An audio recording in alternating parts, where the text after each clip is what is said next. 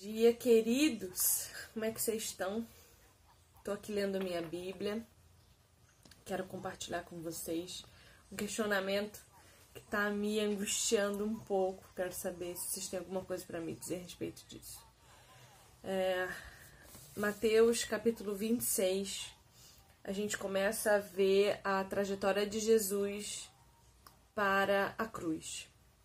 Então, a gente vê a mulher ungindo ele, Falei sobre isso com vocês esses dias, né?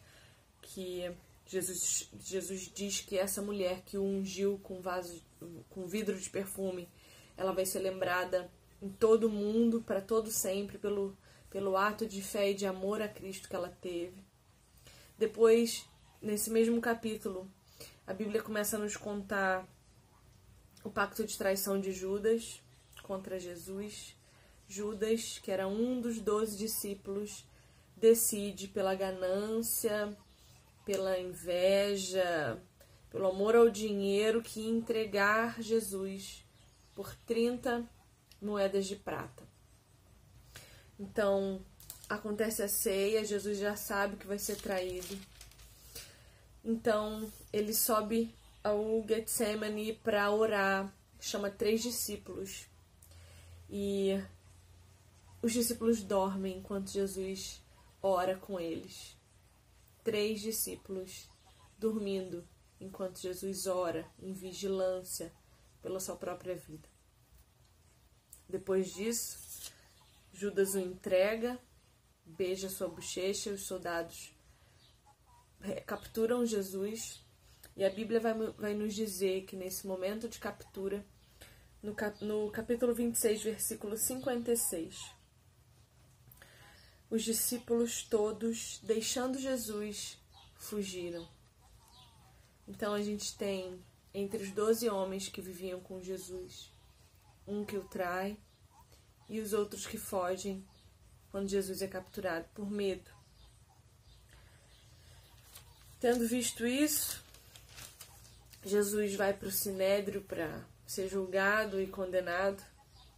E Pedro, Pedro, tão apaixonado Pedro.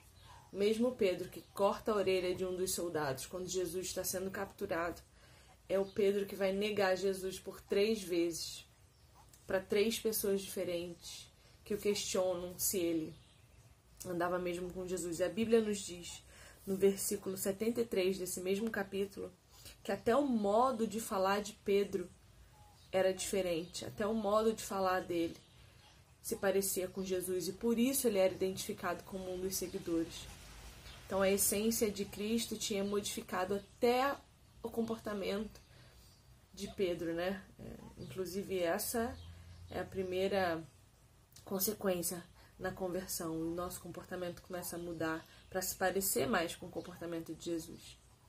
E aí eu fiquei me questionando aqui como que esses homens, doze homens, que viram Jesus, comeram com Jesus, andaram com Jesus, oraram, oraram com Jesus.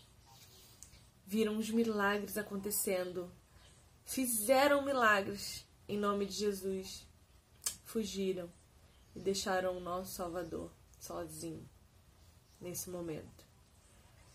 Então, como eu que não vi Jesus e que creio nele pelo milagre da fé, que é um dom que o Espírito Santo me dá, não é nem meu, posso achar que sou melhor do que qualquer outra pessoa.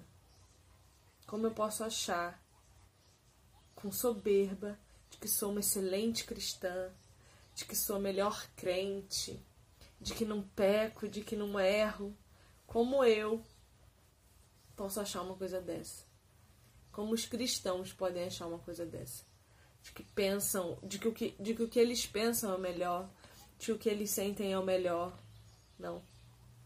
Estar dentro do cristianismo só nos mostra o quanto somos falhos, o quanto somos pecadores e o quanto a misericórdia e a graça de Jesus é enorme para conosco. É isso. Que o Senhor Jesus esteja com vocês e comigo nesse dia e que a sua misericórdia possa se renovar a cada manhã nas nossas vidas, porque sem ela, queridos, a gente nega o Pai.